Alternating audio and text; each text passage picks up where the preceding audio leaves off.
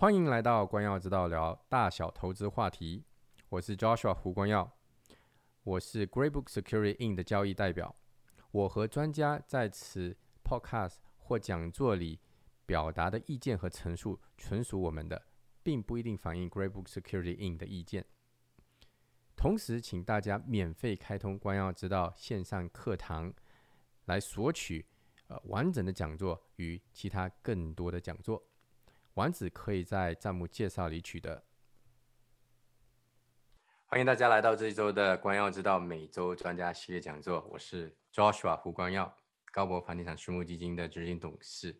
高博房地产私募基金呢是一家资产管理公司，专门啊做房地产开发项目的投资的。到目前为止投出去九十几个呃项目，那我们的客人大概有八千多个家庭，管理的资产呢，这个排除所有。退回去的资金大概有十五亿加币，预测完成价值呢是在呃两百亿左右哈。啊，当然今年一年啊，这个我们卖出去的房子就有好超过一千套了嘛。所以这个在尤其在多伦多附近的这个呃这个市场里面还不少是我们的项目的哈。如果你对这个我们项目有兴趣的话，可以联络我或我的团队。不过这关要知道呢是。啊，一个教育平台，这跟高博房地产私募基金呃是没有关系的，就所以这个平台上面所表述的一些意见，跟专专家们的意见呢，呃，不一定是高博房地产私募基金的意见，所以呢，呃，这个大家在呃参加这个讲座的时候呢，呃，要了解这一点哈。啊，最近这个房子的价格是越来越贵，越来越贵。而造成这个越来越多人不大能，尤其是年轻人，呃，first home buyer 不大能负担这个房子，这个 detached house 或是 townhouse，所以只好去去住 condo 了。那个面积越来越小的一些房子，那样呃，今天呢，我就想找一些呃人来分享这方面的话题。我想来想去啊，之后我觉得这个呃，冯商哈，冯商是我认识呃多年的好友，同时也是我的客人。他们其实卖了非常多的房子，在他之前呃帮人家做事的时候，现在呢是这个领峰地产的老总总裁啊，团队下面大概有一百五十个这个 agent 哈，加上他自己本身的团队是非常大，所以呢，今天特别邀请他来为我们分享 condo 的一些知识，以前、现在、未来，我们来欢迎冯商呢为我们做今天的分享，冯商。经理，这个就交给你了。大家能看到我的那个头像吗？可以，非常好。好的，好的。今天非常高兴哈，那个那个有机会，Joshua 能邀请那个给机会我们这样子的一个提供这么一个平台，让我有机会跟大家也分享一下我们的意见跟一些看法。那那那这个呢，接下来我我你等一下哈，我就 share 一下我的 PPT。目前呢，我看现在目前加入的人数呢，也在不停的变多啊。我们大概是过个两三分钟左右就开讲。我现在把我的这个 PPT share 出来，稍微等我一下。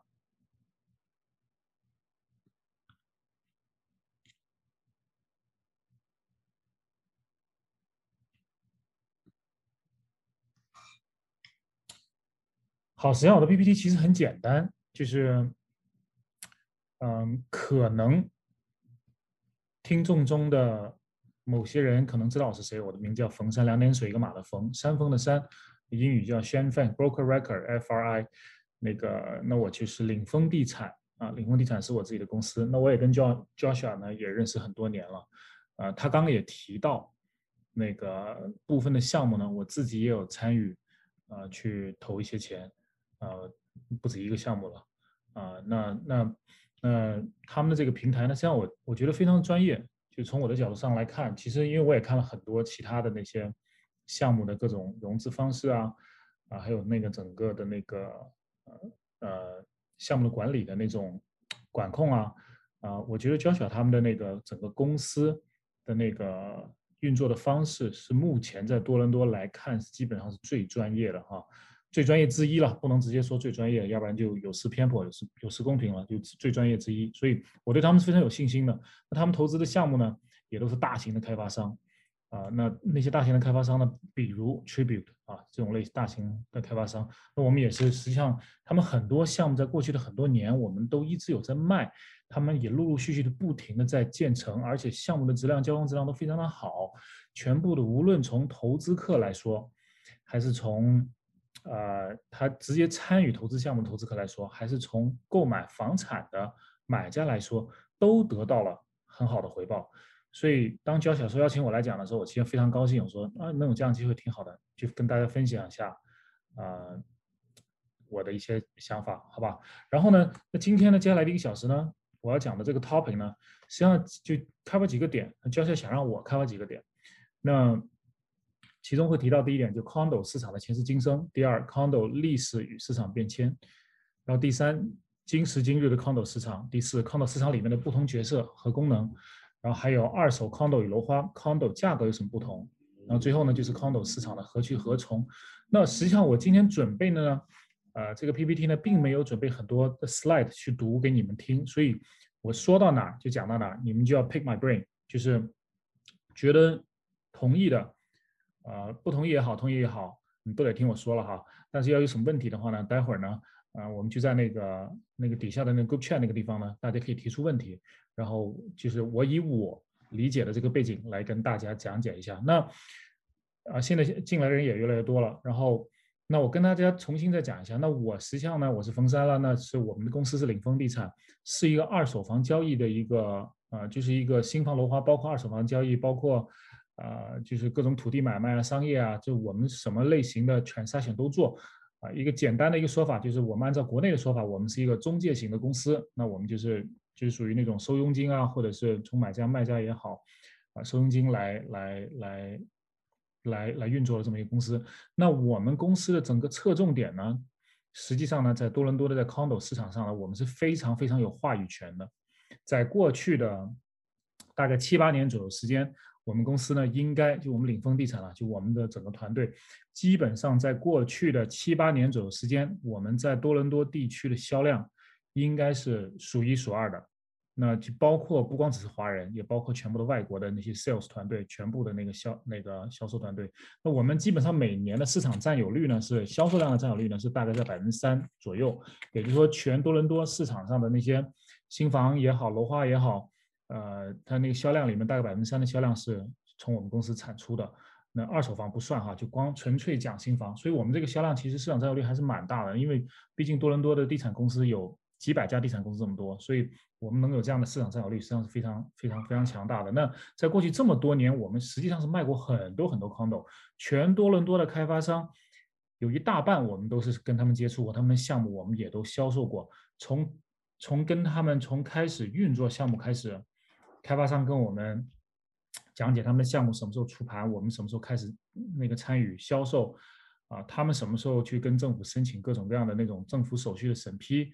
画户型图，让我们给意见，然后到最后的那个那个，呃，那个建房交楼，到最后我们的那个跟客人一起走完他的 PDI process，一起走完他的那个 closing 的一个 process，到最后帮他们有客有的客人是投租的，我们就投资的，我们就帮他们放租，就实际上我们已经走完至少一到两个流程了，所以很多客人，啊，实际上我们都陪伴了他们这么多年，也很多的项目，那当然不光只是。焦小他们公司那个投资的项目，就也代表了很多多伦多市场上其他的开发商。大家要是对开发商有任何问题，觉得哪个开发商行不行，可以单独 message 我一下，我可以给你做一个解答。因为我对多伦多的很多开发商的看法是不一样的。我们都卖过他们产品，包括他们的包括他们的运作模式、团队的经营模式、他们的那个整个的那些售后服务。他们整个产品质量从从那个开始建到建好到客人入住，就你会觉得我的哎，我在这个地方投一个 condo，我在那个地方投资了一个 condo，我在这里参与了一个项目的直接就是它的融资的一个投资，到最后到成品交给客人手上的时候，你会发现很多开发商的那个质量差别实际上差异化实际上是非常的大啊，因为开发商很多开发商的可能拿货渠道不一样。很多开发商的那个预算成本不一样，有的开发商就是整个项目走高端楼盘的，有的开发商直接就是就是走一个最便宜的一个，就沃尔玛市场的那种那种价格的，就是就是卖也卖的便宜，但是它交货交的那个质量其实也不是很好，所以它各种各样的类型产品都有，就看你想投资哪一种类型了。那回归回归到正题，就是 condo 市场的前世今生。其实 condo 市场在几十年前，可以说在多伦多这个市场基本不存在。那大家都知道，condo 市场实际上是大概在十年前慢慢多伦多才开始有比较多的 condo 的这种开发产生。十几年前，那那二十二三十年前在做什么呢？四五十年前在做什么？实际上也有 condo 在不停的在在在 being built 在。在完成，那很多目前市场上的大型开发商，在多伦多大家所知道的开发商，无非啊，大家啊，就你们自己想想，你们知道多伦多什么开发商啊？多伦多前几大比较大的，那比如 Joshua 他们公司合作的其中一个紧密合作伙伴是 Tribute，那 Tribute 就比较大，对吧？那 Tribute 它怎么个大法呢？就像整一个，按照我的理解，他们整一个是那个。大多伦多地区的 Durham 区，那 Durham 区包括什么地方呢？包括 Ajax、Oshawa、WIBI 啊，还有那个，嗯，Ajax、Oshawa、WIBI 还有还有哪里啊？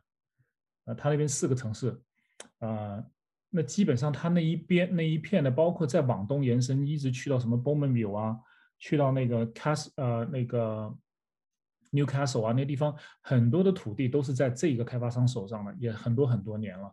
所以这个开发商实际上在多伦多市场上实际上是有举足轻重的地位的。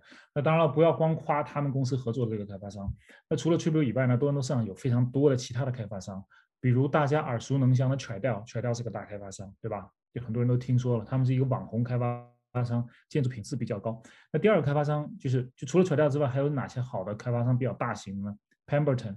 比如我们现在市场当趟在卖的三三号 Yorview 啊，包括嗯，在多伦多大学附近的 U Condo 啊，就是 Pemberton 这个开发商在多伦多市场上，他们市场占有率也是非常高啊，他们也有四十年的那个历史啊。还有谁呢？还有 Mankis，Mankis 这个开发商，我相信很多的我们华人的朋友应该都听过了，因为我们在销售上面很多，他们是比较倾向于在我们华人社区去进行推广销售。而且它这个 Mankis 呢，它的建筑质量也不错，就是口碑蛮好的。它也有七十有目前有大概六十八到七十年左右的历史了。就是 Mankis 这个开发商是从老一辈，就是老爷爷那一辈，到儿子辈，到孙子辈，现在基本上是孙子辈的。现在基本上不好意思啊，现在基本上是孙子辈的那个开发商在进行整个开发商的这个资产的这个打理。那那他这个孙子辈呢，基本上啊，在市场上呢也非常的活跃，也管理的非常好。啊，等等会儿哈，我先把这个 PPT 重新带出来。等一下哈，大家，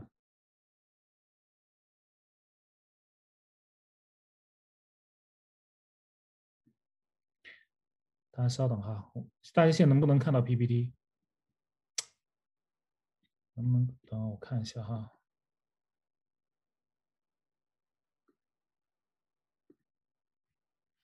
对，那那除了我刚刚说的 Tribute 啊、Tridel 啊、Pemberton 啊、Mankis 啊，还有哪些大的开发商？呃，还有比如说 Concord，Concord 大家都知道是我们华人开发商，那个老板是个香港人。那以前有的人说 Concord 是，呃，是李嘉诚的这个项目，最最早期的时候是没有错的，就是在两千年的时候，这个呃两千年的时候，李嘉诚他是实际上人是过来的，他把整个康科买下来了之后呢。然后他在大概在零一年的时候，二零零一年的时候，整个项目就包括 downtown 的那个 Concord Park Place、Concord City Place，还有我们 Shepherd 跟 Leslie 的 Concord Park Place 这两个大型的项目的这个地皮，都有几十英亩的这个地的这些地皮，全部就卖给了现在这个 owner。啊，现在这个 owner 叫啊，就名字我就不说了，他他他姓许，叫许，管他叫许先生吧。那那他们他就接手了之后，他就继续。大力发展的这个整个 Concord，那现在的 Concord 跟李嘉诚有没有关系呢？应该是没有什么关系的。就但是呢，很多人就理解成这个项目是李这个开发商是李嘉诚。那实际上现在来看呢，应该是不是的。他现在有现在的这个啊开发商，那他也运作的非常的非常好啊，也现在是整个整可以说全加拿大来说也是属于一个呃前几位的一个大型的开发商。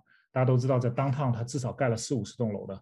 在 Leslie 和 Shepherd 那个地方也至少有三十多栋那个 condo 的，到现在还在盖，我到现在还在卖，所以它的光是这个市场占有率实际上也是非常大的。那他们在当趟也在不停的在买盘，那他们最近呢也把之前，呃，就我也提一下啊，之前呃最近有一个开发商倒掉了，就是 Questfer，Questfer 这个开发商，之前有人可能我不知道你们在座的听众有没有人曾经投资到 Questfer 这个开发商项目，呃，他们的项目上面去，那他们的项目呢？Questfer 说到 Questfer 呢，就稍微提一下，他们呃之前呢是三十三号 Yorkville，那现在呢是 Pemberton 接手了，啊之前的那个 Halo 呢是被他们原来的债权人接手了，那他们现在的这个呃 Downtown 还有个项目呢 YSL 应该是 Concord 接手了 YSL Condo，我不知道你们大家有没有投资这个项目哈，还有一个就是 Clover 那样，就是去年。他把整个项目，这房子都盖好了，盖好了之后，突然间这开发商不行了，结果就烂尾了。Concord 就进来，直接把这整个项目接了。接了之后呢，啊，他就继续还让原跟原来的买家还还还还允许让他们就是保留原来的那个，呃，就不是说保留原来的 contract，但是能以一个比较优惠的价格让他们重新选择购买回这个啊 Clover 酿这个项目。这个位置，这几个这四个说的这四个项目的位置都非常非常好。都在当趟的最核心的地方，都在当趟最核心的地方，基本上都是在什么样根 College 啊，呃，那个样根 Dundas 啊，然后贝啊贝街啊，在在 Yorkville 啊，三十号 Yorkville 在 Yorkville 啊，那基本上三十号 Yorkville 这个地方在 Yorkville 就可以代表全多伦多最贵最好的一个地址了。那很可惜 c h r i s t e r 的这个这个开发商呢，呃，从他整一个操盘，从他融资到操盘，呃，那个那个到最后。他他自己，呃，因为多伦多市场的那个 condo 市场变天变得实际上非常的快，他整整个的那个造价成本涨得很厉害，到最后他之前卖的那些项目，他会发现就算盖起来了，他也不赚钱了。那作为一个开发商，你盖起来不赚钱，其实这种现象比比皆是，在多伦多市场比比皆是，在特别是在过去的十年，所以你们投资的时候就很小心，就选择。很重，就选择其实非常的重要。选择一些知名的大型的开发商很重要。那 Questor 大不大？其实 Questor 并不大，很多人以为它很大，但是被被地产经济就不停的在网上说，哇，大型开发商，大型开发商这样说，把它说的很大。其实它并不大，它除了这四栋之外，其他全是小项目，全是什么独立屋啊、半独立啊、就小镇屋啊，就这种类型的项目。就真正的 condo 项目，它没有几个啊。结果倒好，到目前，它曾经运作过一到两个成功的那些项目，但后来基本上就。啊，因为它那个市场变化，那个物价涨得太厉害了，那个原来成本全部打不住了，然后再到最后，他自己本身内部又出了一些问题，然后就被曝光出来，就直接导致他整个整个开发商的这个，呃，那个全盘的就基本上可以说是，呃，可以说是全盘，可以说他们是全盘覆灭了。所以现在新的开发商就接手，那为什么说到 Quest 呢？因为 Concord 这个开发商接手了他们几个项目。那我们刚刚数几个大型开发商，Concord 对吧？又之前数了好几个，那 Concord 还有一，那除了 Concord 之外还有谁呢？还有比如说，嗯，比如说 Daniels，Daniels 也是市场上刚刚没有提，也是市场上一个非常大的开发商。那 Daniels 是谁呢？在 Downtown 的 Region Park，大家有听过 Region Park 吧？就是就是很多人说一说 Downtown 就说哦，Downtown 那个 Region Park 不就是样东样以样街在跟 Dundas 交界以东的那些地方吗？那些地方不是有什么吸毒的呀、乞丐啊、就 homeless people 啊，就那种廉租房啊，就这种类型的房屋其实很多，就那种社区是不是就不好？那顺便就提一句哈，在过去的十年，呃，Region Park 在过去十年好像是被评为全加拿大全大多地区啊，全大多地不是全加拿大增长幅度最快的社区。也就是说，在过去的十年，我们各位听众估计买 condo 都买哪去了呢？买到买买到那个万景去了。买到列治文山去，买到北约克区，买到 downtown，对吧？但很少有人会说，啊，Region Park，我想买的那个地方，因为很多人就说，哇，Region Park，I want to stay away，就觉得那个地方并不好，所以不愿意去那个地方投资。那实际上并不是这样。如果你是一个非常 keen、非常 smart 的一个投资客，就是买 Region Park 这种地方，当时的价格非常的便宜，市市中心其他的那些地方项目卖五百块一尺，卖六百块一尺的时候。Region Park 卖四百块，卖三百块，那种价格是低到就你就不敢相信了。包括今天，其实 Region Park 的价格也不是很高。像当趟我们卖最近卖的这个几个项目，三三幺八也好，Cielo 也好，尺价都是两千块一尺的。那你再回到 Region Park 看那边的新项目，Region Park 现在他们那个老大，整个整个大地盘的老大开发商就是 Daniels。那他们那一边的那个目前今天的市场价康总市场价其实也就才一千一千二。这是新盘的价格。那它值不值得投资呢？在我看来，其实值得投资的。你当然你自己住的话，你就要重新考量了。如果你是男生，可能不怕；如果你是女性的话，女性朋友的话，那个地方可能不太安全。你要自己住的话，那我可能自己都不太建议你到住到那个地方去。但纯从那个纯投资的角度上来说，那个位置其实是很很不错的。就它整体的那个增值幅度实际上是非常非常高的。就大家要对要对整一个社区的这个。这个整个大多伦多地区社区啊，一定要有一个很好的理解。那回归到这个话题，市场的前世今生。那几十年以前呢，多伦多基本是没有 condo 的。大家一定要知道，我们大家都是新移民，就包括在座的全部人，基本上都是新移民，都是就是你可能来了二十年，你觉得自己不是新移民，其实我也来了二十多年了，但我我照样会觉得自己是一个新移民，对吧？除非你在这边出生长大，你可能不是新移民。当你来的时候。你已经发现，你当你可能二十多年以前来的时候，其实多伦多市场上的 condo 其实并没有很多，它有但没有很多，都是我刚刚所提到这几个大名字的开发商他们造的。那后来还有一些后来的后来的一些就是还有一些还有一些开发商呢，就是后来呃就是有一些小型的开发商的也很多年了，就是中型开发商也很多年。那我就不一一列举这些开发商的名字了，刚刚给你至少讲了七八个。那像后来比如说。新进的一些开发商，Center Court 最近市场很猛，有很多项目它也都是他们推出的，一年至少推出三栋高层。那像这种开发商也是，像这种开发商呢，它它也是蛮好的，就在市场上的那个占有率其实慢慢的也变大，他们整个整个开发商的那个运作呢也运作的很好。所以稍微等一下哈，我把这个电话关一下。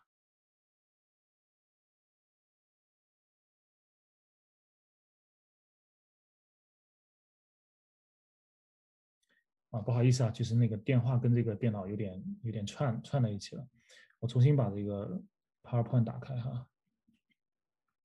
那呃，其实以前在三四十年以前呢，全部的大型开发商他们都只是在造独立屋，他们都只是在造半独立 townhouse。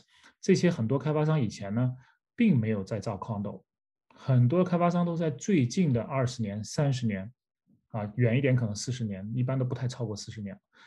那很多开发都在最近几年才转型到 condo development、high rise development。那为什么呢？是因为整体的大多伦多市场的人口的增加。那大家都知道，实际上二十年前的话，大多伦多地区的人口实际上只有五百多万，就是九八年、九九年、两千年的时候，五百多万不到六百万。那现在整个大多伦多地区的人口呢是七百万。那再过大概十年左右呢，就到二零十几年，二零四零年左右吧，大多伦多地地区的人口呢会突破一千万。但对于整个城市的管理，对于整个城市的管理呢，实际上啊，实际上呢，你你要是不建 condo 的话，你不停的建独立屋的话呢，它整个城市就不停要往外扩，对吧？那实际上是对整个市政的管理呢，啊，实际上是不方便的。那所以现在开，所以现在是三级政府。就全加拿大的三级政府基本上对核心的城市都支持，让他们去多建 condo，少建独立屋，少建 townhouse，少建那个呃那些半独立啊这些这些 low rise。所以现在很多市场上的那些土地的那些 zoning，原来是比较好的一块地，原来是批的是 townhouse 的，可能开发商直接就愿意把它改建 rezoning，啊，把它这个土地性质直接给它转成一个高层的一个公寓。那对于你们投资，呃，投资的这个客人来说呢，比如说 Joshua 的他们这种投资产品，因为我自己其实也有投。那对于这种投资产品来说，其实机遇是有的。就是他可能给你介绍的时候，好，这个项目是我们预期要盖一个什么五百、三百套的一个 condo 啊，要盖一个四十层的啊，预期多少年完工？这他这个预期中间有可能会有变数的，说不定政府在中间的某个时间段，开发商申请说能不能多给我批两层楼，政府有可能就同意了。好，你四十层是吧？我给你批个四十二层，给你批个四十五层楼。好，批出来的这些新的楼层呢，就相当于对开发商来说就是免费赚的钱。你如果你是作为一个 condo 的买家来说呢，批出来的这个决定呢，对你来说没什么影响，等于是开发商可以多卖几套房子的钱。但是你如果作为一个项目的投资人来说呢，你可能影响呢就会比较大了，因为整体的投资回报的利润，它的 ROI（Return on Investment） 叫 ROI 就会产生变化。因为开发商可以多卖五层房子，一层十二个单位，五层六十个单位，对不对？那基本上是可以多六十个单位，一个单位可以卖七十万，六七十六多少？呃，一个单位可以卖七十万，六七四十二，那就是四千两百万的一个利润。对一个开发商来说，那实际上这个这种利润呢，实际上是有可能就相当于政府给开发商免费送钱了。那如果你是其中的一个投资客的话呢，可能他的回报就会很好，就会比你想象中比他那个 Joshua 发给我们那些 PPT 上的那些回报可能会得到的这个回报会更高。但是呢，如果你自己是一个 Condo 的投资客呢，可能就没什么影响。但是哪种好呢？啊，其实我我跟娇小其实有时候也会讨论哪种投资好。其实各有好处哈，各有利弊。那利跟弊呢？其实，其实他们这种投资产品，我今天不讲，不多讲了，因为这个其实跟我没有太多关系。娇小实际上是邀请我来跟大家讲讲市场的前世今生啊，这个第一点。那我就又回归到这个主题。那其实到到目前为止呢，整个大东地区的人口在不停的在涨，大家也都知道。啊，加拿大的移民部宣布了，每年平均人口的接下来的两三年呢，人口的增长幅度呢，应该是在四十万左右，就四十万到四十二万左右。每年哈，那这个数字呢，四十二万的人呢，大概有一半的人会来多伦多，另外一半的人呢会散就分散在整个全加拿大的各个地点，温哥华呀、卡尔加里啊、埃蒙顿呐、哈利法克斯啊、啊那个 Regina 呀，就这些各个不同蒙特利尔啊这些渥太华这些不同的城市。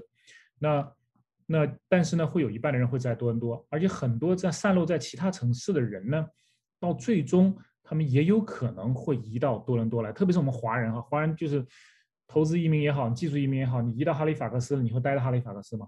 很可能不会。你投资移民到了卡尔加里，现在卡尔加里是一个什么情况？大家可能不知道，你大家知不知道哈？其实卡尔加里目前整个城市因为石油业的一个一个跌价，所以它是在过去的几年市场其实并不好。啊，导致他那边的那个失业率也蛮高，房子也不涨，所以就，但最近有点起色，因为最近的那个，呃，整体的那个油矿啊、石油啊、天然气的价格有回暖，所以他那边的价格，房地产市场紧跟的也有回暖。这个其实我们做销售的，其实啊看得非常的明显。那，那在过去的几十年呢，以前的价格是非常非常低的。那在一九九五年到两千年左右这么个时间段呢，大概在这五年六年左右时间呢。实际上，大多伦多地区呢是有一个大的那个房价的一个回调的，在那个时间段买房子的，就是我相信我们在座的中国人可能没有经历过啊这个时间段，但是在本地长大的外国人，这个也实际上也就是在二十多年以前，他们那些外国人他们是经历过的，他们那个时候买房子基本上是亏钱的，就买完这好好几年都不涨，那个价格都在不停的阴跌阴跌一直在跌，那个那个时候。最高峰的时候，他们那个利息房那个房贷利息是去到百分之十七的，这是非常非常可怕的。百分之十七是个什么概念？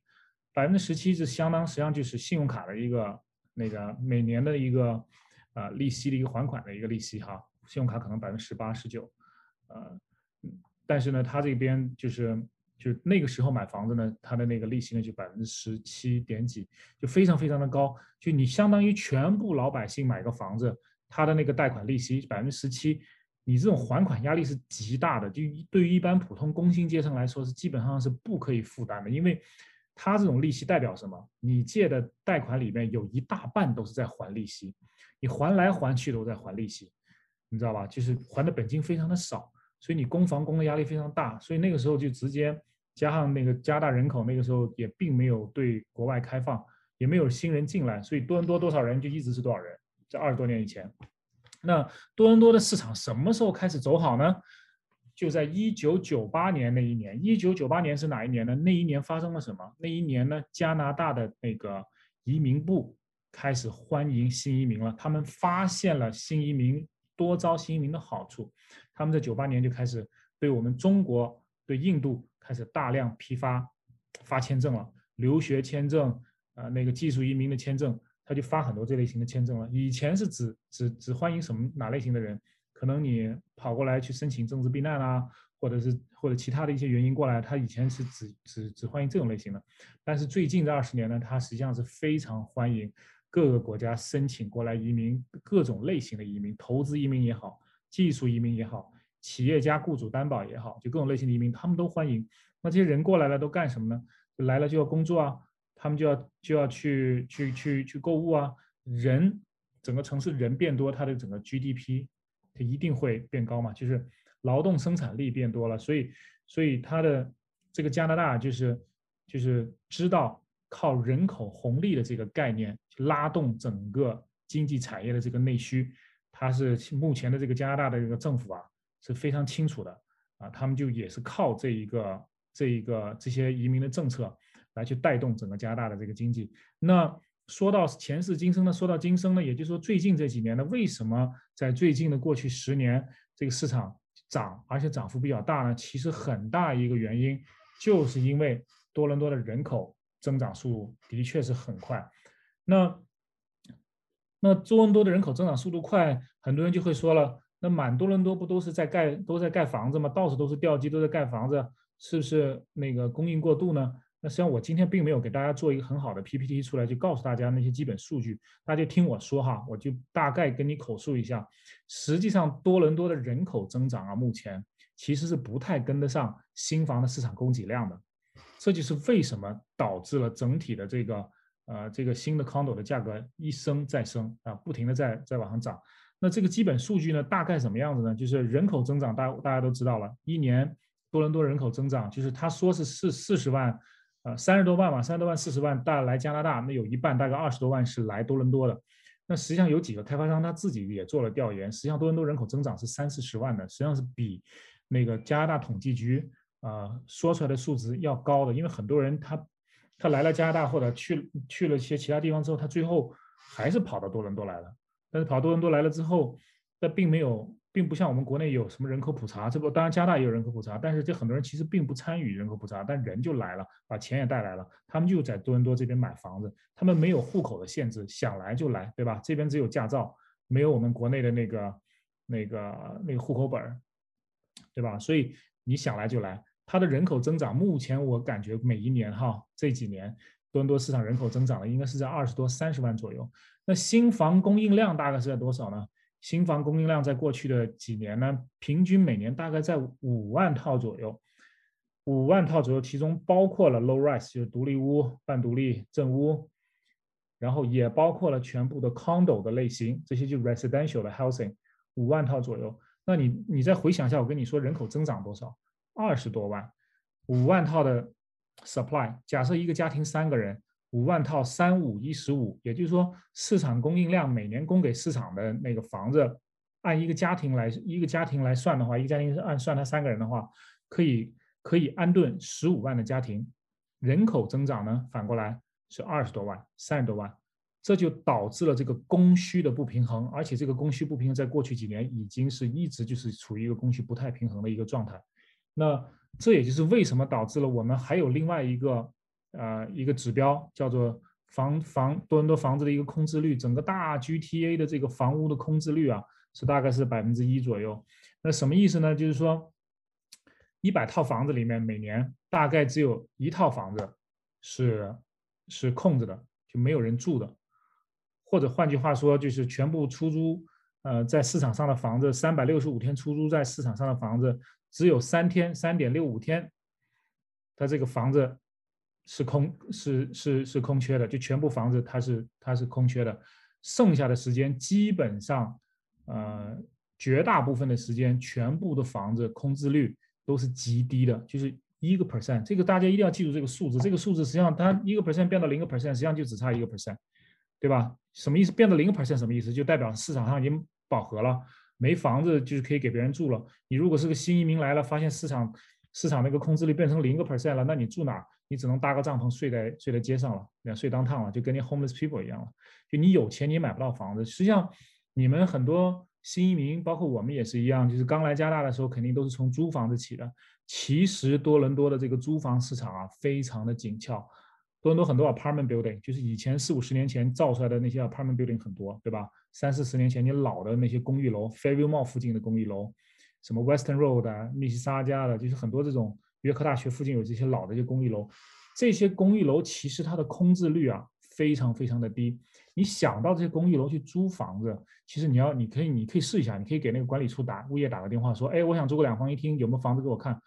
往往他会告诉你听，这些公寓楼其实都目前租满了，我们没有空房啊。然后过几天他说，哦，有一个一房一厅空出来，你要不要？给你大概一天的时间或者半天时间考虑，你不要下一个人就来住了。所以。这是一种什么现象呢？就实际上就告诉你，实际上多伦多的空置率其实很低，空房子不多。你晚上到那 condo 周围去看看那些灯，你会发现多伦多的 condo 基本上一半亮灯，一半不亮灯。这什么意思呢？就是说有一半亮灯，基本上代表这个这个整个 condo 是住满的。你在国内再数数国内的任何一个城市的那些亮灯率，是不是至少亮灯率，呃，一般都不会超过三分之一？你会发现你自己想想你们自己住的那些，当然一些单位就是父母啊，或者你们自己的单位单位分的那些原来那些老的一些房改房啊。那些宿舍楼啊，那不一样，因为大家一定是住里面的。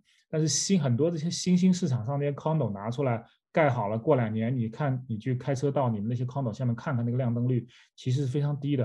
也就是说，国内的空置率其实很高，百分之三到百分之九不等。就国内的空置率，就是就是国内有些城市，比如什么鄂尔多斯啊，大家都说是鬼城啊，就建了多少多少几十栋楼，里面连一个亮灯的都没有，就全部楼都是空着的，就建出来的房子根本就没有人接手。对吧？那个实际上他们就是从很多指标上来，你就能看看得出，其实多伦多这个市场啊，房屋市场还是很紧俏的。这就是为什么从从我们销售角度上来说，在过去的很多，在过去的这么多年，过去十年我们卖 condo 卖了十年，卖这些楼花卖十年，在过去的十年整体市场都很好，基本上都很好啊，亏钱的买家极少，有个别现象是有出现的。那那个是遇到可能是二零。呃，二零一二年、一一年那个时候，有有大概几年，它也是基本上不涨的。但是后来呢，在最近的这七八年呢，最近的七八年那个 condo 市场实际上涨幅是非常的厉害的。那为什么最近几年涨幅厉害呢？那其实有几个原因了。那那第一，因为独立屋市场涨涨得厉害了，总不能 condo 市场永远不涨吧？其实独立屋市场涨幅，独立屋也好，半独立也好，就 low rise 啊，就第一层。有的人说我投资，我喜欢投第一层，因为它有块地。啊，condo 都没有地，你知道，大家这个这个说法实际上是是是完全错误的。因为 condo 实际上你也你也在交地税，你实际上也是有地的，只不过你是 share 了一块地，对吧？但实际上说到底，无论是独立屋也好，low rise 独立屋或者是半独立这些这些 low rise 的品种，还是高层的一公寓公公寓也好，他们到你把这个整个 horizon 整一个这个投资回报的 horizon 拉长来看，他们整体的投资回报率其实是差不多的。就是你今年投一个独立屋，你十年之后看看你独立屋涨多少。你今年再投一个 condo，你十年之后看看你这个 condo 等建好了之后，你买一个楼花哈，等建好了之后，十年以后大概那个房子大概是五年左右入伙，然后之后再过个五年就变成一个五年旧左右一个房子。那十年之后你再看这两个品种涨幅是多少，其实大家差不多的，不是说呃 condo 一定就比独立屋好，独立屋就一比 condo 好，其实不是，他们之间都是。都是你追我赶啊，那样子来不停的在涨啊，就一会儿独立屋涨得凶一点，一会儿 condo 涨得凶一点。那你从有的人就会问我们了，那到底有人就说买个独立屋有个地好啊，那独立屋涨得凶啊？但实际上其实都是都是都是按比例来涨的。你独立屋投入也大，你买一个一百万的独立屋，你涨涨个百分之二十变一百二十万，你觉得哇我赚了二十万，对吧？你就会觉得自己好像涨了很多。那你 condo 的话，你可能曾经以前 condo 一个便宜的也就才三十万。三十万涨了百分之二十，也就才涨六万，对吧？二二三得六，就变三十六万。就说哦，我这个 condo 只赚六万，我这个独立屋赚了二十万，那你不能这么比啊，对不对？是看你的投入产出是多少。那大家从投资的角度上来说呢，就是实际上啊，这个有点跑偏了哈，就并不是我想说的这个这个 topic。但跟大家讲一讲，就是从投资的这个角度上来说啊，那个那个，特别是啊 condo 这个市场，从投资角度上来说呢。其实往往它的投资回报率呢是要更大一些，为什么呢？其因为你投资无非投资两要素，大家一定要记住：第一，投资这个房地产是要投资它的增值，对吧？啊不就不是说参与像类似 Joshua 他们那种这种硅谷高博这种投资型基金的哈。就假设你只是买一个房子，第一你要赌它增值，对吧？你赌它增值，那第二赌它什么呢？是是是看它的那个叫做现金回报率 （cash flow），对吧？有的人就说我买房子一定要看这个高 cash flow 的那个租金高回报的。其实 cash flow 讲的就是租金。有的人就讲我要 positive cash flow，叫正现金流的物业，没有错。投资肯定尽量找正现金流的物业。正现金流什么意思呢？就是说我买这个房子交了百分之二十的首期，剩下百分之八十的贷款，我出租了，租收回来的租金，收回来的租金可以覆盖掉。我的百分之八十贷款每个月的，也可以覆盖掉我每个月的地税，也可以覆盖掉我每个月的物业管理费，剩下我还有两百块钱剩。这种就叫剩现金流。那正现金流呢，在国内呢是完全不存在的，现在哈，这基本上不存在了。为什么？因为国内租房子大家都知道，我相信在在座的各位听听众，呃，大部分啊，至至少大部分的人在国内应该都是有房子的。那你们有房子，你们人都出来了，你国内房子干嘛呢？你可能正在往外放租。你自己想想，你在国内放租的那个房子，你的那个租金是不是很低？对不对？你的房子可能值个三百万，你的租金一个月可能只租个一万块钱。啊，对吧？就是一万块什么意思呢？一年就收个，呃，一年就收个那个，嗯，乘以十二就就就收个就就就收一个十二万，对吧？那你十二万，哦，那我这算说的有点多了。你可能五百万的一个房子，那你最后租金价值五百万的房子，你租金可能一个月就收个一万块钱。其实我是说这个说的这个数字也不准，也是说的过多了。我这什么意思呢？就是告诉大家听，国内的租金回报啊。就基本占你的房子的总价年回报，就只占大概年化利率只有百分之一左右。也就是说，你的租金每个月收的租金乘以十二，就是你的年租金。你的年租金除以一下你的房子的市场价值。你要不知道自己房子值多少钱的话，你自己找一个国内的那个二手房的那种中介公司去给你估下价，让他们给你估下价啊，或者是你直接自己在网上到那个安居客、到那种链家那种网站上，他们有那种自动的那种。估价的那种那种软件，或那种网站，或者是直接告诉你听你住那个小区的房子大概现在卖多少钱一平方米，你算一下你就知道了。国内的出租回报率啊，大概就值个就是出租回报率年化利率叫做只有一个 percent，就极低极低，就是一个 percent 什么意思呢？你这个房子还不如不租呢，你直接把它变现放在银行存个死期，你一年能拿回来也能拿百分之二回来。对吧？你在银行买一个那种经常在门口那些银行贴的什么年化，就是那个投资回报率百分之八的那些百分之七的那些保本基金，对吧？你买个那种也好啊，啊，所以在国内，特别是今天的市场，国内这个市场这么看不明白的接下来的这个市场，而且大家都知道了，国内现在各个开发商，呃，那个政府要求国内的这些开发商全部都要啊去杠杆化啊，大家就是相信大家都知道了，恒大地产啊，包括还有。我们其他的呃一些一些地产公司啊，呃就具体不点名了啊，他们都是属于高杠杆在运作，大家自己上网找一找就知道了。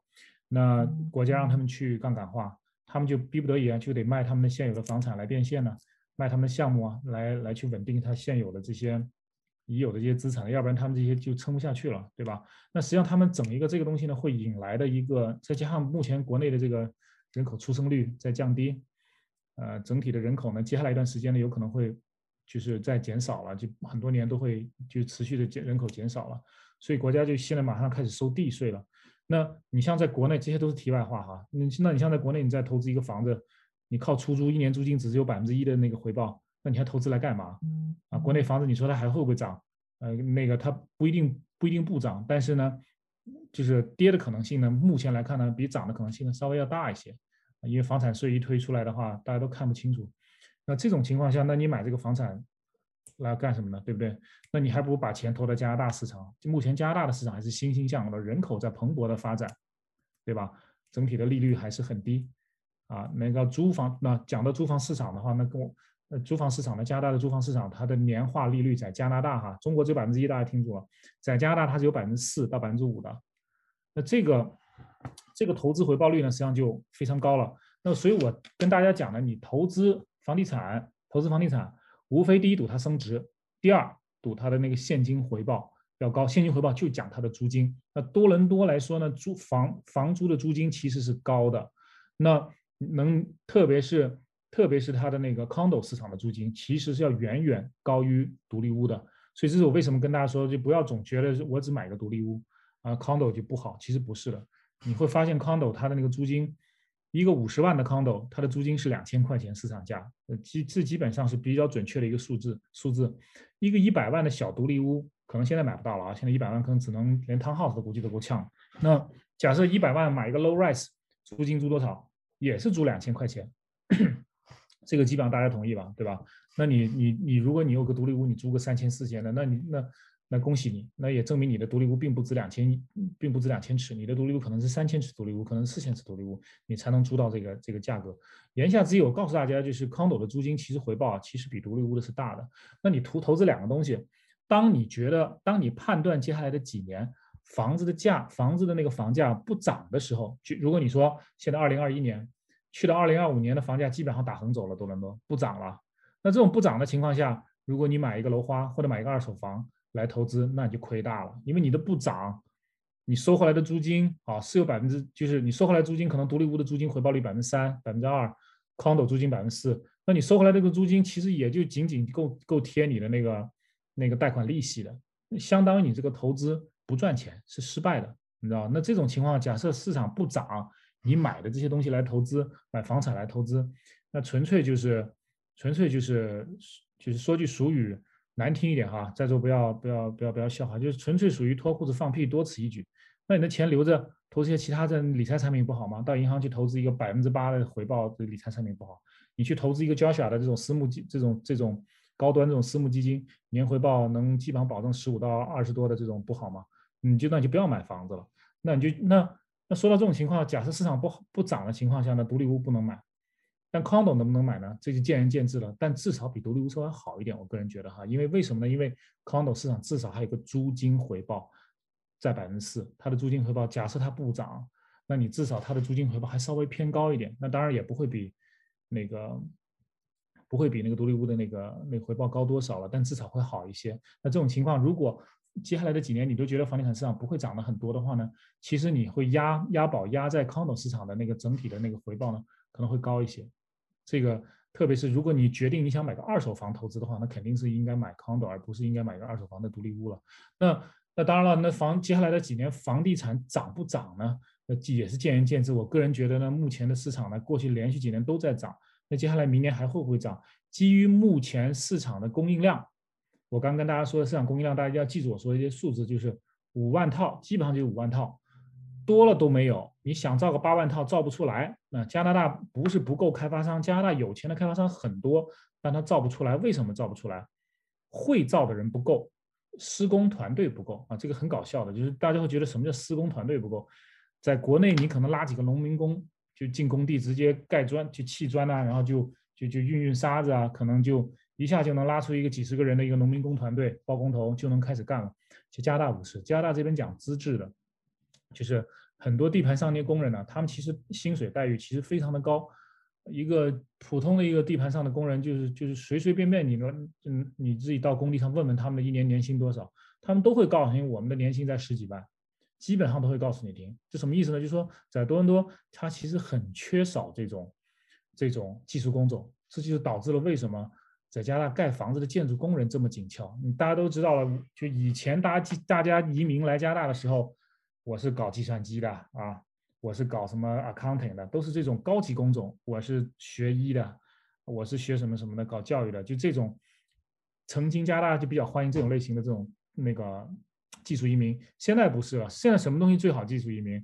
你如果你说你是个建筑工人又会英语，在国内，哎，他马上就给你批。我跟你说。如果你是一个护士又会英语的，也会马上批给你。如果你是一个厨师，在中国的五星级厨师当厨师长的，英语啊，只要 雅思科稍微考过关一点，他也马上批给你。加拿大缺的是这种蓝领技术工种的这种这种人才啊啊，他不缺，现现在其实并不是很缺啊。我们自自认为很厉害的各种博士啊、硕士啊，他不缺。所以那多伦多目前市场上呢，缺什么呢？缺建筑公司，缺建筑工人。他缺到什么程度呢？我知道有一个开发商都不愿意找本地多伦多的这种建筑公司来干，因为他们说哦，帮你盖是吧？等明年，我们现在太忙了，没时间帮你盖。那他们都已经都着急到什么程度了？有个开发商想盖，他们就直接把他从蒙特利尔自己的那些建筑团队啊空降到多伦多来，空降到多伦多来，就直接就说蒙特利尔，你们这些人就全到多伦多来帮我来在多伦多盖房子，包吃住给他盖房子。就你会觉得这种这种现象实际上是一种很奇葩的现象。这是这是其一哈，这是导致多伦多为什么这个供应量跟不上来啊？那施工队伍不够，还有什么呢？目前特别是最近这段时间，大家都知道物流其实全都卡住了，那货柜全都卡在码头了，对吧？物价飞涨，都涨得不得了，对，涨的就是就是就是你以为是一年只涨百分之几啊，百分之多少的？其实不是，很多东西的这些原材料都涨得不得了，这些那些供货也供不过来。目前像我们在那个多伦多北边。Highway Seven 有一个开发商，时代时代集团叫 Times Group，他们在那个 Pavilia 那个 condo，大家都知道 Leslie 和 Highway Seven 那个那个有一个 condo，房子已经封顶了，本来明年要交房了，突然间发发给业主，全部业主发一封信，说要至少推迟一年。哎，我就觉得纳闷了，你的房子都已经封顶了，水泥的浇灌全部都已经完成了，基本上你内装内装个半年，对吧？把厕所、马桶啊、厨房全部装好，那就 OK 了。为什么你还要往后推迟、推迟、推迟个一年呢？后来是开发商说了，啊，不好意思，我们某些管道的一些材料运不进来，进不了加拿大，导致整个房子不能 deliver。你这个就是一张，这这种事情就是会发生的，你知道吗？这是完全不可预期，因为一些小小的，啊，一个建筑材料的一些器器件的一些缺失，直接导致整个楼 deliver 都要延迟，一栋楼延迟，对吧？一个开发商 timescope 延迟，我其实好几个开发商都要延迟，对吧？最近那个 Lantera 有开发商刚忘说，Lantera 是个大开发商，我相信很多人都都听说过 Lantera 这个开发商。多伦多是有一个差不多二十年历史吧，啊，两个老板，一个犹太人，一个意大利人，人都很好，啊，但是呢，他们他们交楼最近当趟交一个叫五零一样，五百零一号样街，叫 T House 这个楼，房子交了，交完之后发一封信给大家说，哎，各位业主不好意思，我这个交的楼呢，因为那个炉头买不到，原来答应你们那个不锈钢的这个这个这个这个炉头啊，就是这个这个锅炉啊，买不到。那个，所以我不能 deliver 给你，但是呢，我不影响交接，我就给你们先用一些低档次的这个这个炉头，先帮你顶一顶。结果好，半栋楼的那些租客、呃住客那些屋主去验屋的时候，发现他的炉头是什么？是垫圈炉头，就那种炉头啊，就一圈一圈的 apartment 那种电圈，就这种东西，就可能得要旧货市场才能买得到了。没想到一个全新交接的新房，竟然能给你安排一个炉头是那种电圈的。电圈建电线炉都只有 apartment 能见过，对吧？condo 你一般是见不到的，或者很老旧的 condo 能见到。现在的 condo 哪一个 condo 不是给你不锈钢的电器？全部都是。哪一个 condo 不是给你那个大理石台面？全部都是。哪一个 condo 不是给你一个 smooth ceiling？基本上全部都是，对吧？给你的那些 condo 基本上都九尺，都都照理来说都 deliver 的很漂亮。但是现在因为缺货，导致开发商交房交不了。那 Lantera 这个又是一个 case，他交是交交上了。但是里面的东西因为缺货交不上，那这种情况其实在多伦多比比皆是。在接下来的一两年，大家会发现很多 condo 的开发商交房都会有不同不同程度的一个延迟，都会有一个不同程度的一个延迟。所以大家要，你们要是自己买了呃投资物业的话呢，就是无论从什么形式的这这这种程度来投资的话呢，你们自己要有心理准备，延迟的可能性比较大的，因为。因为大家都知道最近的这个，就我刚说的这个物流市场。那回归到回归到正题哈，回归到正题，刚刚说了很多，就是有的没的，就是跟大家讲讲，分享一下这个想法。那讲到第一点，我们是 condo 市场的前世今生。那多伦多很多开发商呢，以前都是做 low rise 的，包括大家听过什么 Fieldgate 啊、Martmi 啦，对吧？大家都听过这些 Fieldgate 啊、Martmi 啊、Mankis 啊，以前全是盖独立屋的，Pemberton 全是盖独立屋的，这些大型开发商。以前都是从盖一个 townhouse 盖起来的，盖一个 townhouse，哎，我懂盖了，哎，我试一下盖个盖俩 semi，哎，我又学会了。独立屋也是一样，盖了一排独立屋之后，我就开始试一栋小楼，就慢慢慢慢就做成了今天的这个开发商。全部开发商基本上都是走的这个路，那当然也有其他开发商不是走这个路的，有的开发商以前并不是干开发商的，带了一大笔钱过来这边，直接就当开发商来盖高层，这种情况也有。那当然了，这个品控的把。品控的这个把握呢，就是由他们自己来，要来他们的那个团队来来来来掌握。那推出到市场上，也要由我们这样子专业的团队来跟大家去介绍这个开发商行还是不行，这个开发商的融资渠道是什么地方来的，哪个银行给他融的资，利率高还是低啊？这个开发商是不是空手套白狼，一一个一分钱都没出的？以前其实多伦多市场上有一些有一部分开发商一分钱都不出，全部钱都是借回来的。啊，全部钱都是借回来，你都完全想象不到的，就是那这种形式那种风险大不大？那风险极大。那比如说最近倒掉的那个 Crestfer，那就是一个案例，对不对？他是不是一分钱不出？他不是。那但是呢，他们的那个那个杠杆运作的实际上就是过头了，就像我们国内的某些开发商上了黑名单，就过头了，对吧？那这种这种呢，就大家。怎么判断呢？其实多问身边的经济，就你要不懂的多问问我也可以。其实多伦多市场上的开发商谁行谁不行，其实我们心里都非常的有数。哪个开发商建建出来的那个房子的品质好，客服好，对吧？然后客人也有钱赚，开发商也有钱赚，开发商他们那个那个楼花转让也不会给你那个各种各样的阻碍，对吧？也会到最后的交接啊，也会非常的 smooth。他们最后的那个开发费用啊，收的也少啊。这个开发费用也是一个比较比较比较比较头痛的一个问题，对开发商也是，对买家也是，就是这些是额外的一些一些费用交接时候的。那回归言归正传。第二点，condo 历史与市场的变迁。那我们刚刚其实已经顺带讲了，其实多伦多市场上 condo 以前没有那么多的，啊，就是到后来慢慢慢慢也变多了。以前的这些老老牌的独立屋开发商，现在全部变成 condo 开发商了。就大家住的独立屋，我刚说的几个名字，什么什么什么 Matamy 啦，Fieldgate 啦，Conservatory Group 啦，啊，还有那些，呃，还有哪些啊？呃，非非常多了，这些独立这些这些。Low-rise 开发商慢慢现在他们全变成了 High-rise 开发商，就是包括 Mankis 也是，他们现在都是变成，呃，都在造都在造高楼，这是这实际上是市场的一个顺应，也是也是也是大势所趋，政府也要求他们这么做。对于一个城市的整体规划来说，更多的 Condo 其实更利于管理，而不是更多的独立屋。所以像多伦多这个市场，它其实是不愿意扩建的，它是愿意把整个城市是。框在这一个框里面，大家都知道多伦多这个整个是沿湖而建，叫金马蹄地区。北边它有一个 Ravine，就是绿色保护带；西边、南边、西南边也有绿色保护带。所以它尽量让大家不往外扩，尽量往高了盖。这就是为什么就是多伦多这个 condo 市场在多伦多现今的市场其实非常的蓬勃，也越来越蓬勃。加上人口的不停的这个带入的这个 GDP 的这个这个这个增长啊，人来了嘛，就有劳动生产力了。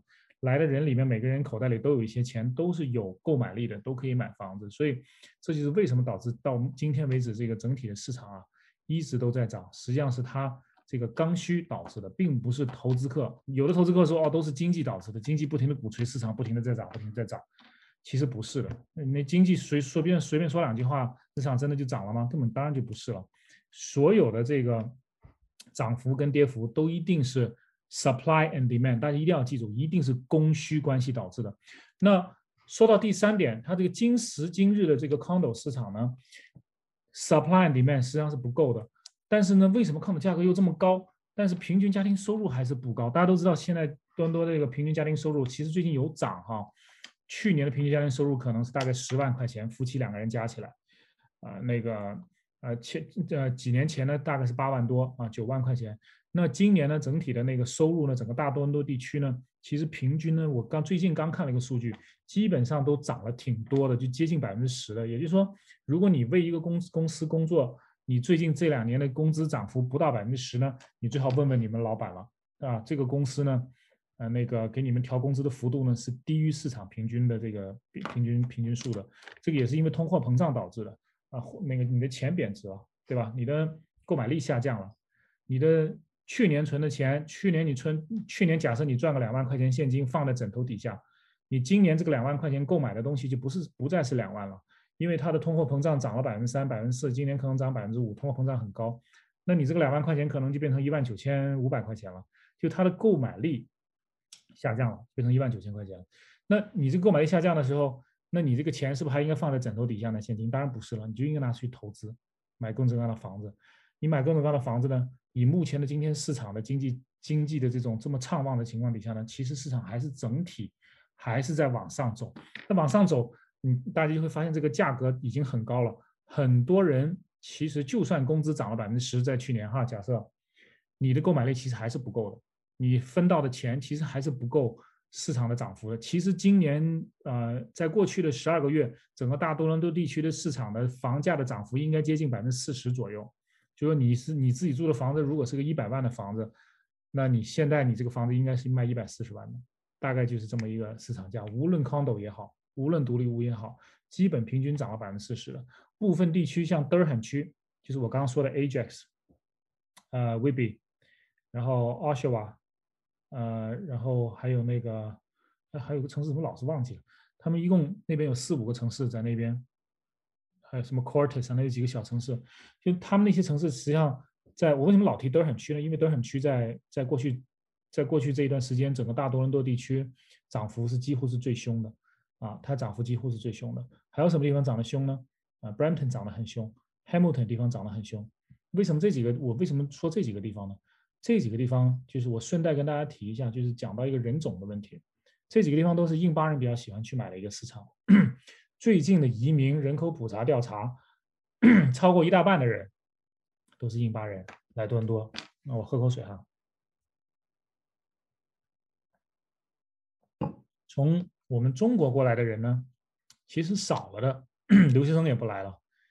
大中国现在变得富强了，大家手头都有钱了。原来你的同学，国内的同学可能没，就是中产家庭，没没什么钱。但现在国内的中产家庭，谁家没有个几百万、上千万的，对吧？谁家没有？就基本上大家都有了。就整体的国内的人的生活指数、生活水平上来了，很多人不愿意再申请来加拿大了。而且当时申请过来的那些技术移民，等他批下来过来是两三年批下来，他当时申请的时候只是一个科员，现在可能已经变成科长了，可能变成处长了。可能变成经理了，可能变成主管了，他们就不再想出来了，因为他们的职位升高了，他们的社会地位也改变，他们整体的生活指数都变好，存的钱也多，买车买房都有都有在买，对吧？整体的家庭收入机会也多，创业的机会也多，大家也都知道了，多伦多创业机会多还是不多？那肯定很少的嘛，对吧？那在肯定是肯定是没有国内来的那种创业机会来的多，你赚钱肯定还是到还是在国内赚，对吧？这句话我相信大家都认同，很多人都。都都都都在回忆，到底出国是不是一个正确的决定？那你要不是为小孩出国，你为什么出国？你要不是为呼吸这边新鲜空气出国，那吃到安吃到安全的食物出国，你为什么出国？对吧？但是现在国内已经不一样了，污染也减少了，工资收入幅度也大大增加了，人民的生活幸福指数都在上上涨，所以很多人不愿意来了，这就导致现在加拿大的新移民很多都是印巴人，因为印巴人出国就像是到天堂一样，对吧？斯里兰卡人，他们国家不行啊，国家穷啊。一我们以前就是三十年前，我们说来加拿大、美国是来捡金子的。那个时候有个电影叫《北京人在纽约》，呃，北京在纽约，那个那个男主角的名字叫王启明，是姜文演的。大家记得当时是什么一种场景，对吧？就是说到去纽约时候，哇，到纽约去捡金子的。那今天是不是一样？那纽约都已经破败的不行了，对不对？两个塔都被炸掉了，都都被那个恐怖袭击掉了。不应该说这个事情啊，但是。你能看出来，国家国力的角力之间，那个中国的那个整体市场的确是变好，很多人现在还回流了，回到中国去生活去了，因为觉得中国现在什么都好，机会也多，就回去了，对吧？很多留学生也决定希望回国发展了，也不想在多伦多继续发展了。以前我们那个年代，其实我自己以前是第一代的留学生，九八年过来的，留学生过来那个时候，大家都想，哦，我我要我很想留在加拿大发，除非家里有大产业，我想在加拿大发展。对吧？那个就很多人都会想着留在这里，但现在不一样，想法不一样。所以我当时，我现在跟大家说，说到这个购买，其实话题可以讲的东西讲都讲不完。今天实际上只有一个小时时间，实际上时间都差不多快到了。那实际上就是讲到这个，呃，大家给大家建议，假设大家要未来要投资的话，其实我建议大家买到这印巴人喜欢买的区去。我其实跟我们自己公司的同事培训，地产经济培训，我都跟大家说。就是在去年跟他说能买就买，大家能买就买，不要买万景，不要买列治文山，不要买在那些那个北约克，买哪呢？买在那些那些那些印巴人喜欢居住的那些集中那些区，买在奥克维尔可以，买密西沙加可以，Brampton 可以，买在 Hamilton 可以，这地方都是可以。这些地方的涨幅在过去的十二个月都超过百分之四十，很多已经达到百分之五十。反观万景、列治文山、北约克，涨幅只有百分之二十，这是。这是真实的数据，不是我随便那个信口开河说出来的。也就是说，你买一个 condo，你买在万景，恭喜你，你的房子涨了百分之二十；但你买个 condo，你买在了 Ajax，恭喜你，你的房子涨了百分之五十。这就是差别。这个差别明年还是不一样，还是一样的。大家记住我说的这个话哈，明年这些地区涨幅照样会，照样会大于我们华人热爱的地区，因为华人热爱地区这些区的这个。这个整体的那个，就它之前的价格去冲的比较高啊，以前印巴人来的少，中国人来的多，所以就华人喜欢热衷的区，它就涨得比较凶。但最近几年呢，印巴人来的多了啊，南亚人来的多了，所以他们这几个区涨得就会很凶。所以有的时候呢，就是也要审时度势去看待这个整体的市场的一个变迁，这也是 condo 历史市场的变迁呢，对吧？就我跟你讲的，这就是一个市场的变迁之一啊，也是今时今时今日的 condo 市场。那我跟大家讲讲讲讲这个今时今日 condo 市场。目前整个大多伦多地区的 condo 的新房，基本上平均尺价呢，全部已经全面过一千块钱一尺了。无论哪个城市，基本上全部都过了。啊，这个大家这个东西是必须要认可的。能不能还跌穿一千块一尺，很难了。就当它升上去之后，就降下来就很难了。那什么情况下它还能降回一千块一尺以下呢？经济危机，第一经济危机，那些这多多有没有经济危机啊？目前来看没什么经济危机。虽然市场并不好，虽然整个经济并不欣欣向荣，其实它的就业率也不是不高不低。对吧？但它经济危机应该不会那么快再来了。二零一七年大家都知道，那个时候出政策打压下来了一次。二零零七年的时候可能有过一次。然后还有一个什么情况呢？政府出政策，特鲁多重新选上了。那特鲁多在选之前呢，他答应了什么东西呢？他答应了就将会，他答应了将会在两年之内不许海外买家来进行入场购买。那这个这个政策呢，呃，从实际上从实际的这个。呃，影响上来说呢，呃，实际上我跟大家讲一下哈，就是多伦多市场的这个新，特别是新楼花 condo 独立屋也好，它的市场海外买家占比其实不到百分之三的，其实占比非常的低，所以它出这个海外买家，假设百分之三，他出这个海外买家买家买家不不准买的这个这个政策的话呢，两年不准买呢，其实影响到谁？影响到那百分之三的人，也就是说市场会回调百分之三啊，你就是很笼统的说这个，大家基本都同意，对不对？那。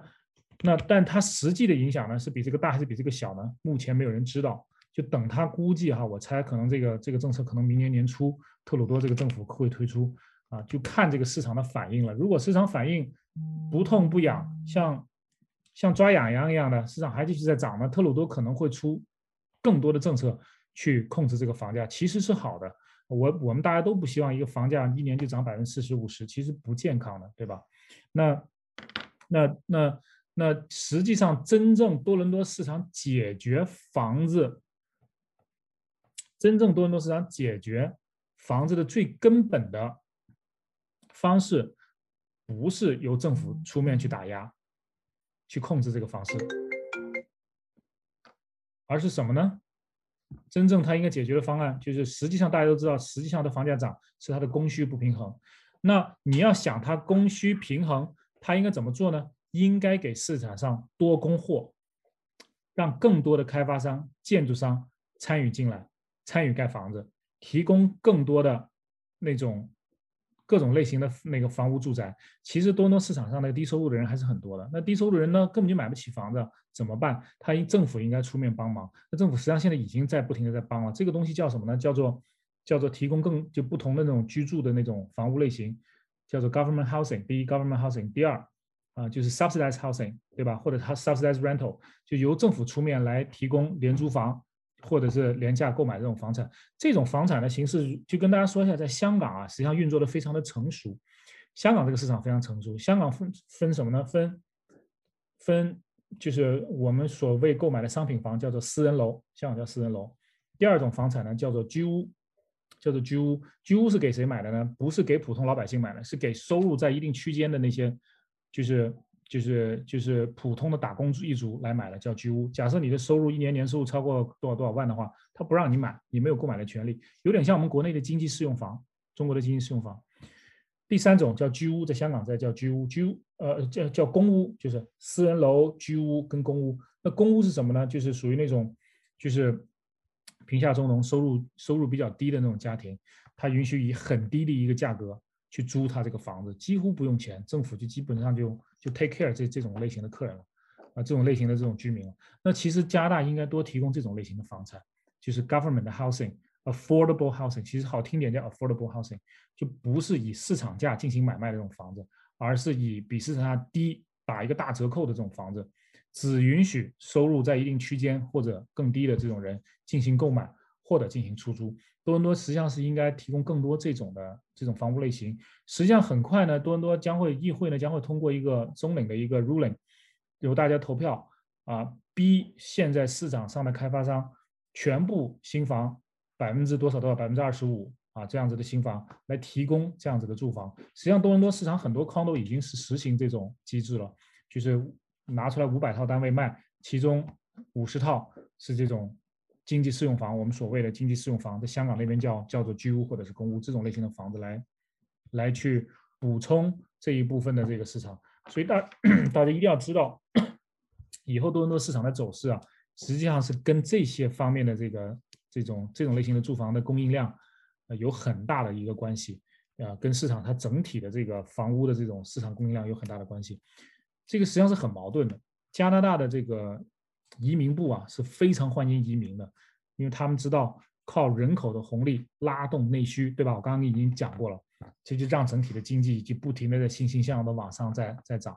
但是这又跟市场上的这种新房供应量又产生了冲突，市场上的新房的产这个造房的速度跟不上啊，全部城市都基本上都都都不太不太跟得上啊，那可能。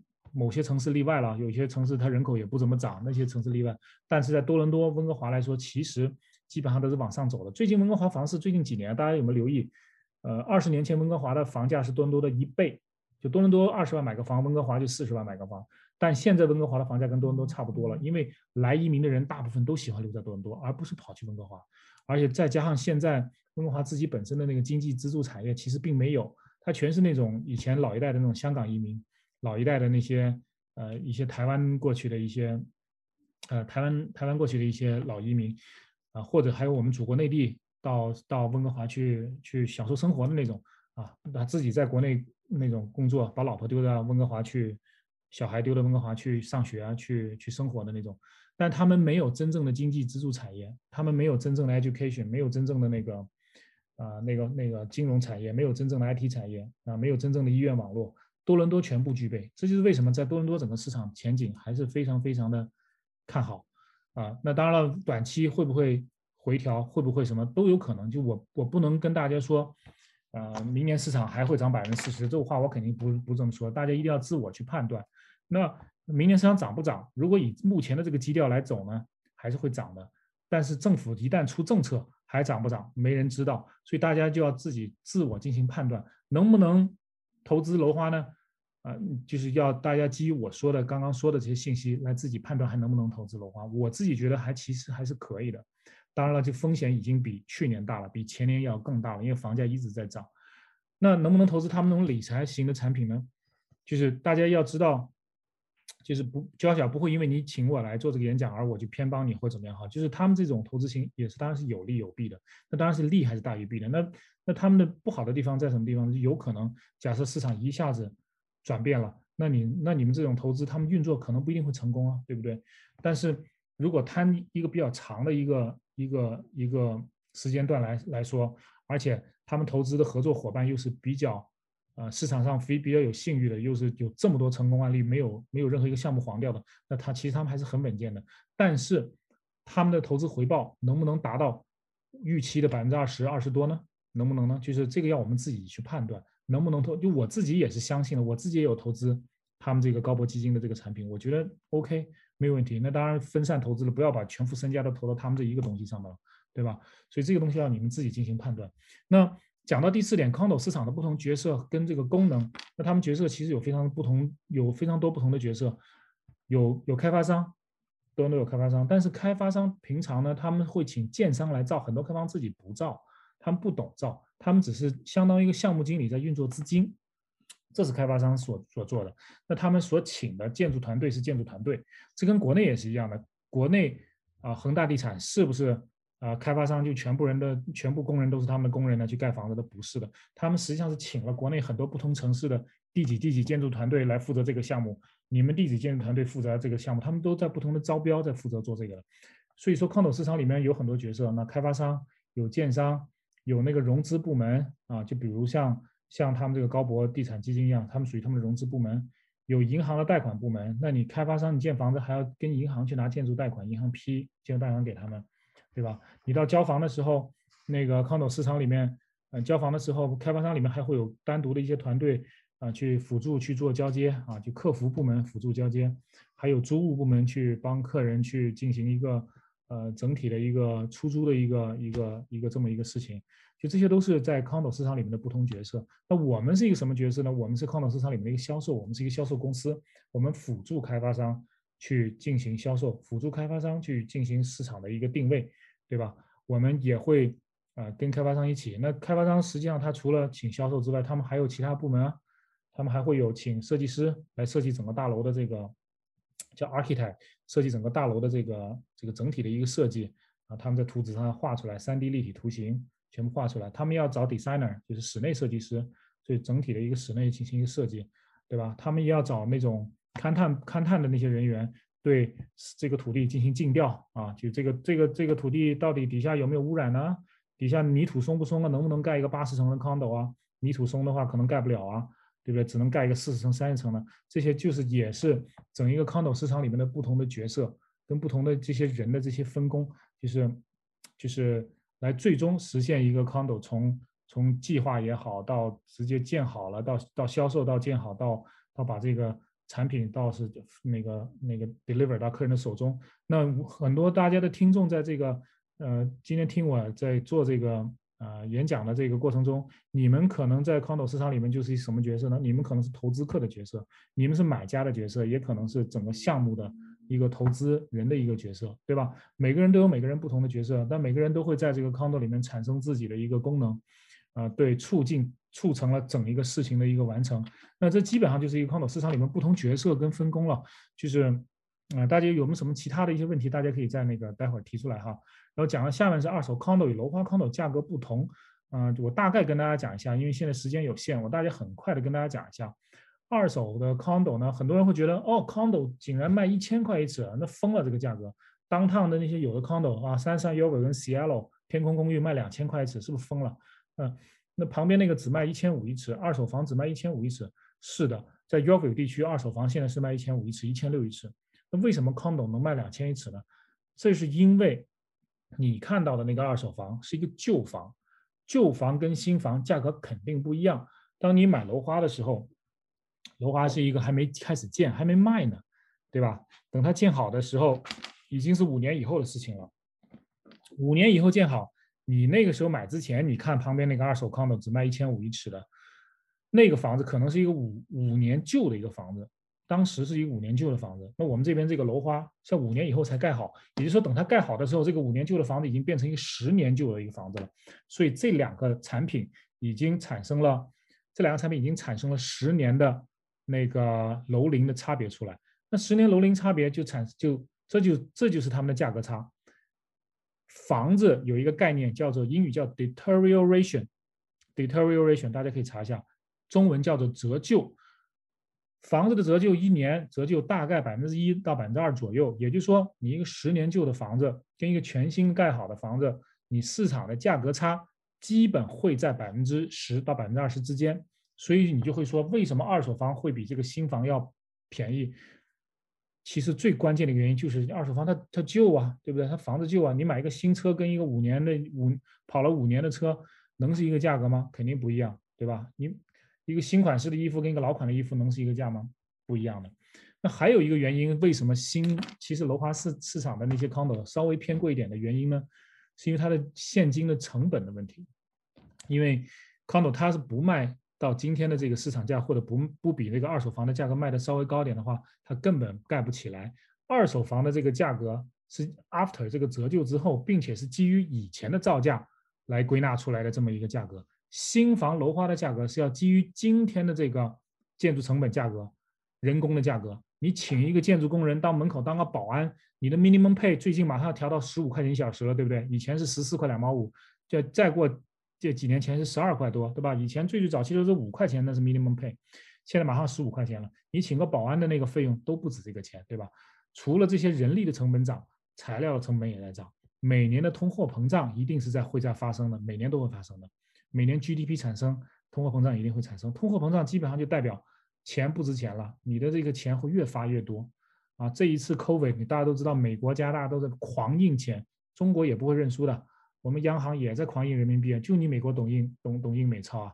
那大家都都印啊，对吧？你在那搞通玩通货膨胀这招，我们也会玩，我们加拿大也会也玩这招，对吧？所以你就会发现，导致所有的价格成本都在涨。所以为什么今天的这些新楼花市场？卖一个更贵的价格，其实你一定要理解，它并不是真正卖贵你了。你觉得吃亏了？不是的，它只是卖现金市场真正是属于它它现有的这个价值的这个这个这个房子。他如果卖你二手房的那个价格，他肯定盖不起来，真是肯定盖不起来。因为等到他真正开始施工的时候，那开发商整个开始施工的时候，他再去跟建筑商去谈价格。你建帮我建个房子多少钱一尺？当趟两千块是吧？就是两千块一尺的那些。那个呃，他那块地皮啊，如果他卖你一千五一尺的话，这个开发商不用干了，直接直接关门倒闭了。这个这个我说的不是一个玩笑话，这是一个真正的一个真真正的一个很很现实的一个问题。他是卖你一千五，他这个开发商真的就不用不用干了，真的就可以倒闭了。所以大家一定要知道这个，就不是说呃。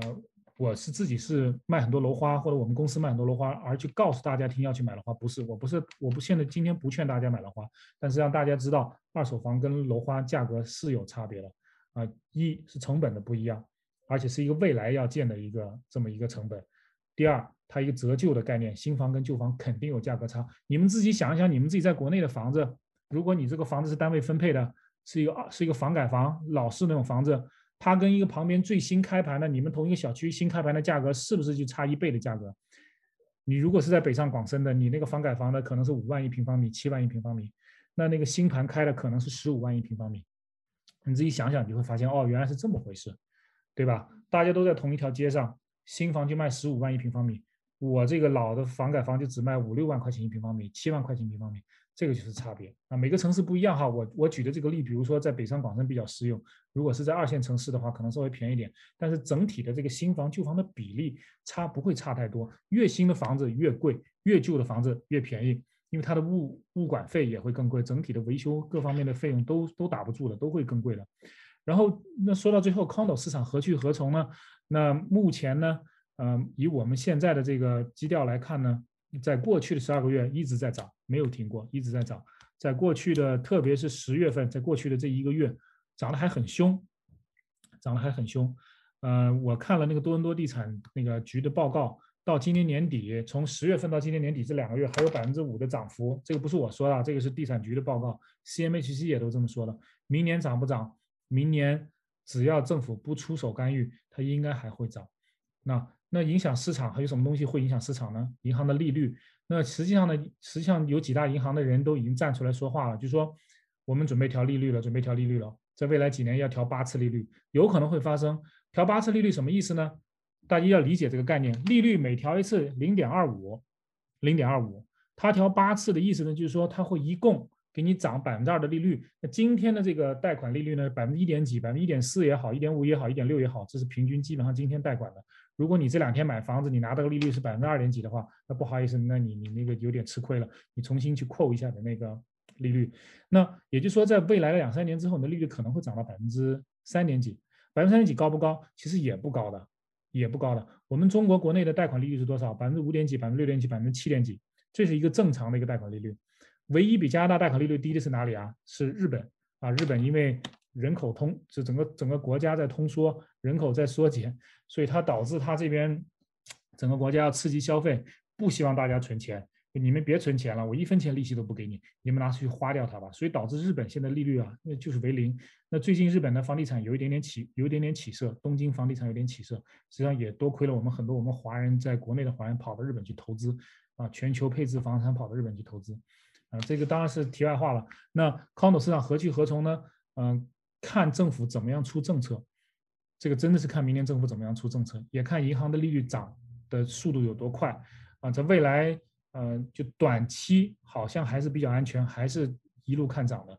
但长期看呢，啊，就就是长期看，其实当然从房地产的角度上来说，长期一定是涨的，就是。从第二次世界大战到现在，整个加拿大地产是基本上只涨不跌的。大家一定要记住我这句话。啊，在嗯，你自己到谷歌上去搜索一下，到可能到这个世纪末，到二三零零年，加拿大的人口，我们现在加拿大人口三千四百多万，加拿大的人口呢将会到达什么样一个程度呢？可能会去到一个亿，一个亿啊！加拿大人口，各位各位兄弟姐妹们，你听好我说，一个亿是加拿大的这个人口，一个亿呢，有一半的人呢会在哪呢？就会在。安省，安省，那一大半人呢会在多伦多。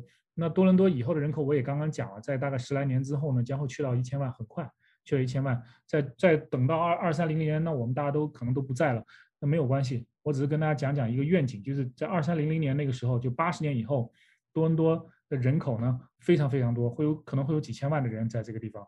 那它这个整体市场供应量够不够？可能还是不够，还是会有一个供需不平衡。只要加拿大它不停的在欢迎新移民，所以长远来看肯定还是涨。但是，呃，影响价格会不会一直这样涨下去？在明年后年会不会这样涨？会不会回调？没人说得准，真是取决于政府出手的干预政策；第二，取决于那个银行的利率，对吧？这些都是会影响的一些政策。那第三，其实还有第三、第四也有会影响政策，但是目前来看呢，呃，这些这些，呃，整体的这个人口的这个增长啊，市场的供应量来看呢，还是不太够的。所以大家一定要知道整体市场在发生什么，好吧？目前我嗯，现在现在几点钟，现在我跟大家讲到现在八点五十四了，已经跟大家讲了很多了。大家有什么问题的话呢？大家请在那个那个 Joshua，你也可以回来。帮忙去看看，我帮大家解答一下问题。